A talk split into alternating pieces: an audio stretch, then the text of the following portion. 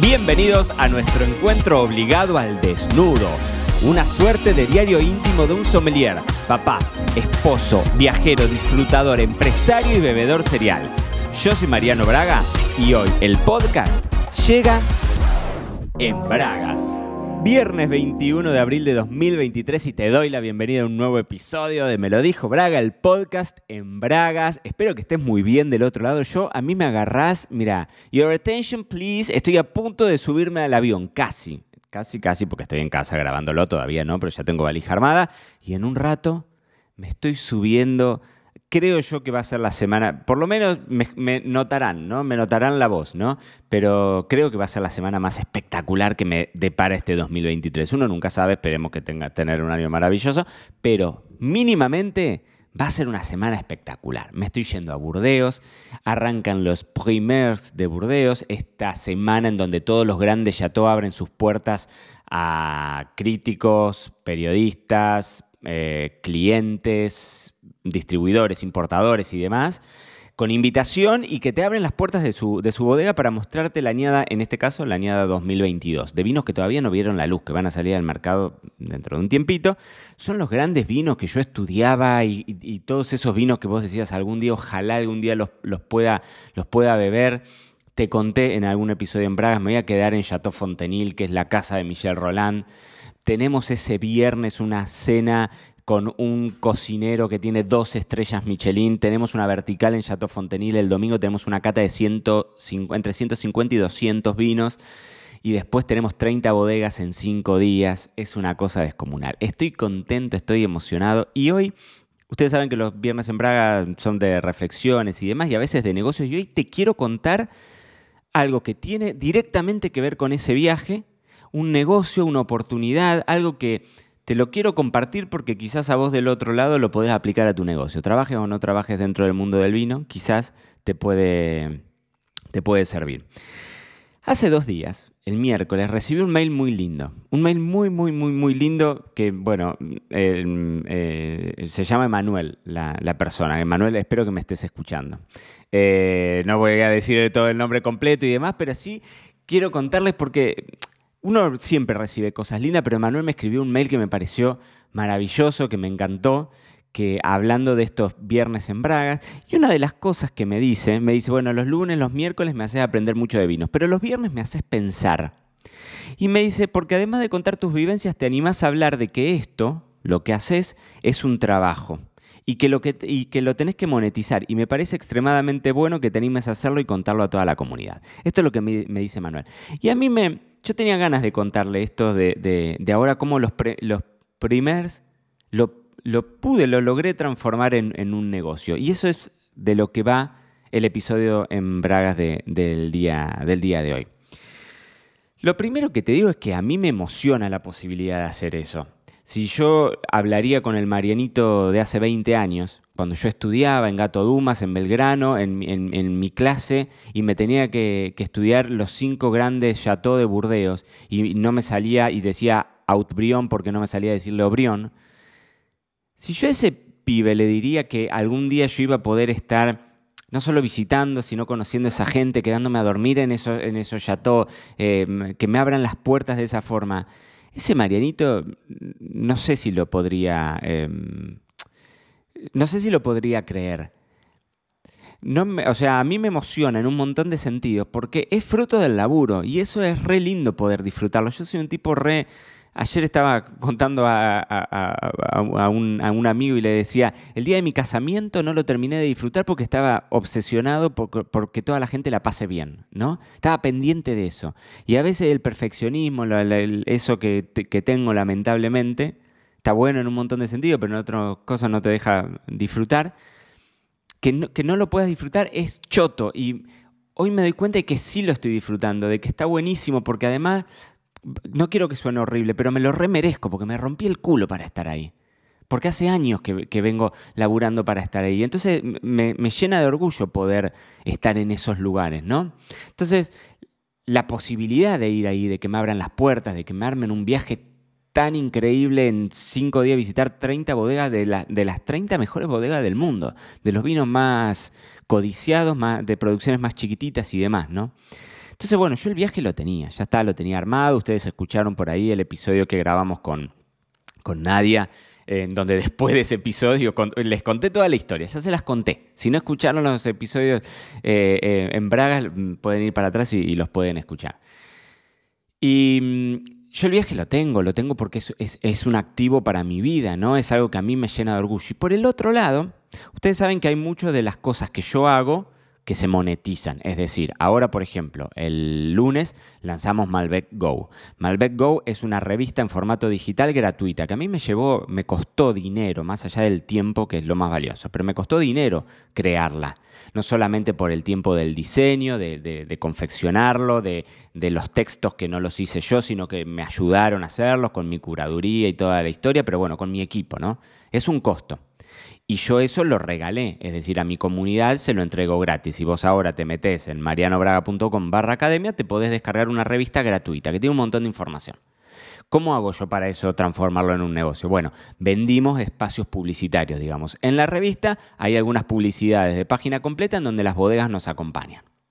Y entonces genial, porque yo puedo entregar algo que es un win-win-win-win para todos. O sea, es un win para mí porque yo gano dinero, es un win para la bodega porque, mm, eh, digamos, direcciona su mensaje y es un, un, win total para el cliente, para el consumidor, o en este caso para mi comunidad, para vos que estás del otro lado, que podés hacerte información que está buena, que es valiosa y lo podés hacer gratis. Genial, ganamos todos, maravilloso. No me da vergüenza monetizar eso. Al contrario, me, me parece espectacular poder transformar esa pasión en un negocio, ¿no? Y entonces a las bodegas nosotros, que quizás son los actores con más presupuesto para poder eh, pagar mi alquiler de alguna forma, eh, les proponemos cosas. Durante el año hacemos acciones, algunos de los episodios del podcast que vos escuchás acá son entrevistas que son pagas, que las, que las bodegas tienen ganas de canalizar su mensaje a través de esto. ¿No? Entonces, vuelvo a lo mismo, a vos del otro lado te llega información valiosa, yo puedo pagar mi alquiler y la bodega puede comunicar su mensaje. Genial, es ganamos todo. Y hay una bodega que a mí me encanta, que se llama Cheval de Sanz, que quizás la escuchaste nombrar, es uno de los grandes vinos de Argentina, sin duda, es uno de los vinos ícono de Argentina. Eh, y nosotros siempre trabajamos con ellos, porque a mí me encanta, porque además son vinos que yo siempre digo lo mismo, o sea, me gusta trabajar y trabajo pura y exclusivamente con bodegas en las que me enloquecen sus productos. Me encanta, ¿no? Y yo tengo re buena relación con la gente de Cheval. Es un vino, es un único vino eh, que tiene esa esencia francesa, porque de hecho la bodega está fundada por Chateau Cheval Blanc, que es uno de los grandes íconos del, lado, eh, del lado este de, de Burdeos. Pero bueno, en Mendoza, ¿no? Y cuando se da la posibilidad de este viaje, yo digo, tengo que hablar con la gente de Cheval. Tengo que venderles esta idea, porque esta idea, que es espectacular, que hay un montón de gente como yo que toda su vida soñó con tomar un vino de esta, de esta, de esta categoría, seguramente le va a interesar que yo le cuente mi experiencia, que yo le muestre esas bodegas, que yo le muestre esas cenas, que yo les muestre el, minuto a minuto y que, y que lo vivan conmigo. Y Cheval es una bodega que tiene muchos puntos en común. Entonces, cuando yo empecé a trabajar y a, trabajar empecé hace mucho tiempo, pero a transformar esto en algo que yo creo que hoy es un, gran negocio mío, la parte de la marca personal, eh, siempre me decía a mí mismo que yo era malo vendiendo. Pero estas son cosas del convencimiento. ¿eh? Estas son cosas del convencimiento, que hay que sacárselos de, la cabeza. De lo que vos te decís es lo que vos haces. Y eso no quiero que suene como estas cosas. no, no, es así, realmente es así. Yo empecé a trabajar un montón, leí, me, he comprado libros de, de, venta y por el otro lado empecé a tomar confianza de las cosas que hacía y me daba cuenta que muchas de las cosas que yo hago están buenas. Vos te descargas Malbec Go y es una revista que otro te cobraría un montón por tenerla y está buena y es gratis. Entonces, lo que yo entrego gratis es, incluso mejor que algunas otras cosas de pago. Entonces, ¿por qué no, em, no sentirme orgulloso al momento de salir a vender? Y encontrarle el novio también a la, propuesta es, es, bueno porque, a ver, a mí me cuesta el viaje más allá del activo gigante que es para mi experiencia, a mí me cuesta. Nos vamos con Borsani, nos vamos una semana, nos pagamos nuestro, nuestro traslado, tenemos ahí el alquiler del auto, tenemos la niñera, que es la parte más costosa de todas, hay que dejar toda una estructura familiar que queda en mi casa acá en Marbella. Entonces, hay un costo. Y por el otro lado hay una oportunidad que es que seguramente a una bodega, como por ejemplo Cheval de Sanz, les puede interesar poner, poner su mensaje ahí. Entonces, me armé un listado de cosas y digo, bueno, voy a hablar con ellos, pero antes me voy a armar un listado de las cosas que yo quiero eh, contarles. Y esto me parece que es importantísimo. Yo los viernes en Braga no tengo ningún tipo de, de, texto armado, ¿no? Pero los lunes y los miércoles, cuando hablo de vinos, sí tengo una suerte de speech para no perderme, para no perderme las cosas que quiero decir. Y el otro día pensaba y digo, hago el paralelismo con que a veces a los políticos se los critica porque dicen que ensayan los discursos. ¿Cómo no van a ensayar los discursos? Más cuando vos sos una figura pública que tenés la responsabilidad de las cosas que vas a decir. ¿Cómo te vas a, a, dar el lujo de hablar algo espontáneamente y perderte la posibilidad de decir algo que vos creías importante o meter la pata? Si eso es el profesionalismo. Eso es el profesionalismo, ¿cómo no? Entonces yo me armé de un listado de cosas que no me quería perder de contarles a la gente de Cheval para hacerle más atractiva la propuesta, pero por el otro lado, para dejarles en claro que la oportunidad era buenísima y que no la podían dejar pasar. Y puntualmente con Cheval yo estaba buscando la posibilidad de hacer un, proyecto grande, porque un proyecto grande, lo de los viajes, a mí me, me, atraía mucho, pero además porque es una bodega muy icónica, ¿no? Y entonces yo me anoté cosas, ¿viste? Entonces me anoté, puse, bueno, Unión Argentino-Francesa. El origen de Cheval de Sanz con el foco en Cheval Blanc, que es su, su, su, em, digamos, su, mamá en algún punto, ¿no? Cheval de Sanz es de las, creo que son tres bodegas en Argentina que venden a través de negociantes en la Plaza de Burdeos. O sea, es una bodega entre tantas. Y también a mí me pasaba, y yo se los conté a la gente de Cheval. Hace años, cuando yo eh, paseaba por el mundo, iba a comer a restaurantes y demás, y la verdad es que había tres o cuatro vinos argentinos como mucho. Y siempre estaba Cheval de Sanz. Siempre estaba. Y yo no sé eso si el argentino lo sabe mucho, no lo sé, pero a nivel internacional es una de las grandes marcas argentinas, a pesar de ser una única marca que vos decís, bueno, no sé, tenés otros grandes actores, Catena Zapata, Zucardi, Trapiche, son grandes ¿no? Porque tienen un montón, un portfolio mucho más amplio tienen vinos más económicos y demás. Cheval de Sanz es una marca, es un gran vino, un gran cru de, los Andes, ¿no? Y tenía mucha historia para contar. Entonces digo, ¿qué pasa si hacemos esta historia de que Mariano Braga y Cheval de Sanz van a los primers de Burdeos? Y entonces cierra por todos lados, porque yo voy a contarte esos seis días de viaje pero van a ser en total dos meses de contenido. Porque las historias en Instagram, porque tenés los posteos en Instagram, porque tenés publicaciones en Twitter o en LinkedIn, pero el episodio del primero de mayo de este podcast va a ser sobre los primeros, porque yo te quiero contar cuando vuelva detalle por detalle de lo que viví ahí. Y ahí te voy a volver a mencionar a Cheval de Sanz. Y cuando yo te mencione Cheval de Sanz, vos tenés que decir, que hijo de puta, este está ganando plata por eso. Sí, claro, está bien. Porque gracias a Cheval de Sanz, yo puedo ir, puedo costearme ese, viaje, puedo hacer mi dinero, sin duda, pero puedo costear, el viaje y puedo traer información que de otra forma no llegaría. ¿No? Esto de, eh, digamos, de que para la comunidad es Cheval de Sanz quien me permite a mí compartir ese contenido con, con ellos. Y eso está buenísimo. Y eso es una forma, digamos, de un trabajo de influencer. Nosotros lo hablamos mucho en el curso de InstaWine, en el de marca personal para sommeliers y demás, ¿no? Cuando una empresa puede auspiciar una sección exitosa, el podcast es una, es, una sección súper exitosa.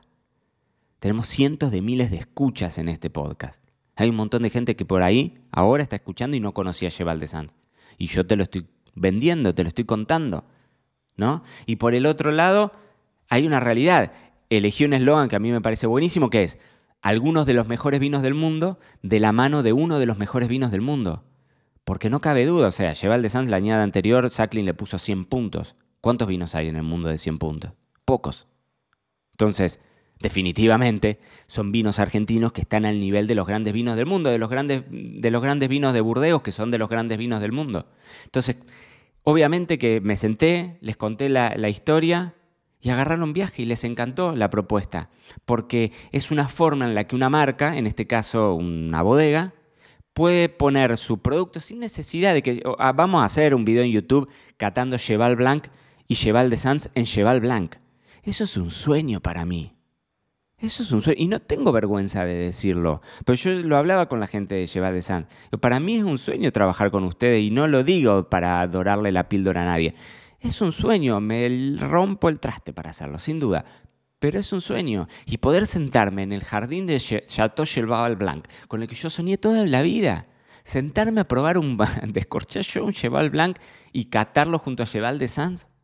Esas son cosas que no sé si en mi, no sé, nunca me lo puse a pensar como un sueño, pero hoy digo, pucha, qué lindo. Y nada de eso es gratuito, todo eso es laburo. Y vuelvo al mail este que mandó Emanuel y que dice, los hago pensar, ojalá que algo de esto que te estoy contando te, haga pensar. Es mi vivencia, es mi trabajo, pero es mi vida y es mi pasión, sin duda, porque que yo eso lo, lo logre monetizar y pueda sacar dinero para pagar mi alquiler no quiere decir que le reste eh, disfrute en lo absoluto.